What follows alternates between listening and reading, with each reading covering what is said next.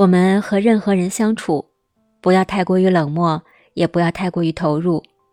我们和任何人都要记得保持合适的距离，既让人感觉到你的温暖，又可以让人知道你是个有自己态度的人。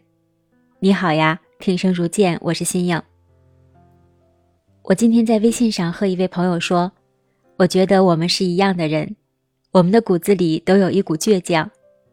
朋友马上给我发来一个大大的拥抱，但是我却没有告诉他，其实我的骨子里还是一个自卑的人。我曾经在日常生活当中有一个不好的毛病，那便是总是喜欢不由自主的取悦别人。内心总是觉得我对别人好啊，别人就一定对我好。其实这样的话，在很小的时候，妈妈就经常和我说。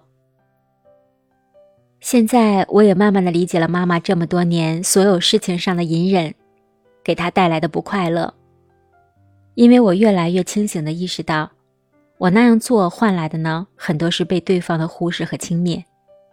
我在自己的身上看到了妈妈的影子。我不想成为妈妈。所以我在一段时间里拼命的看书，看了很多关于成长和心理学方面的书籍。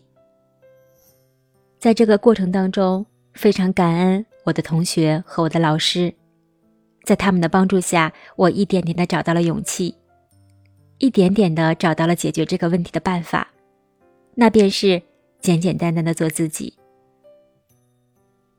在过去里面，我所有尝试着去取悦别人。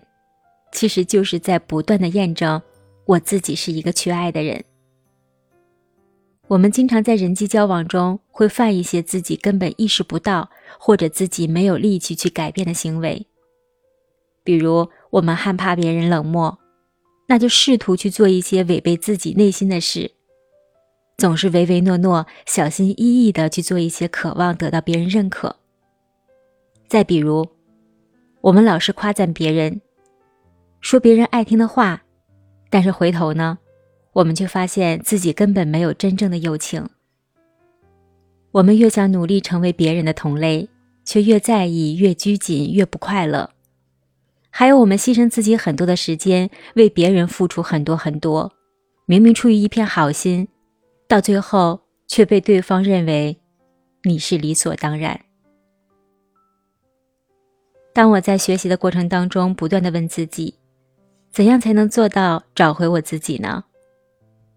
有一天，我看到了钱钟书的一句话，他说：“你要想打开别人的心，首先要打开自己的心。”这个时候，我恍然清醒，原来我一直在试图走进别人的世界里，却忽略了自己内心正确的打开方式。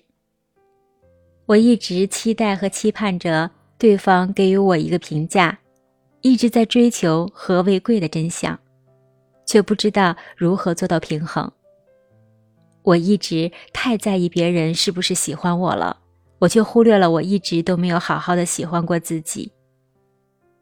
从那以后，我如果遇到心里有抵触、不喜欢的人和事的时候，我就先冷静下来几秒钟，给自己的心里做一个暗示：停下来，闭上嘴巴，请回头转身走开。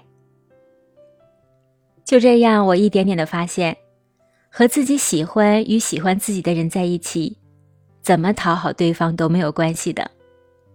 在兴趣和同频的人面前，讨好也是可以有回报的。我不知道现在我人到中年才意识到平衡的生活不能一味的以和为贵这样的道理还算不算晚，但至少我现在是真正的快乐。我感受到了自然率真，做自己的快乐。我是新颖，真实的故事我来说，你来听。晚安。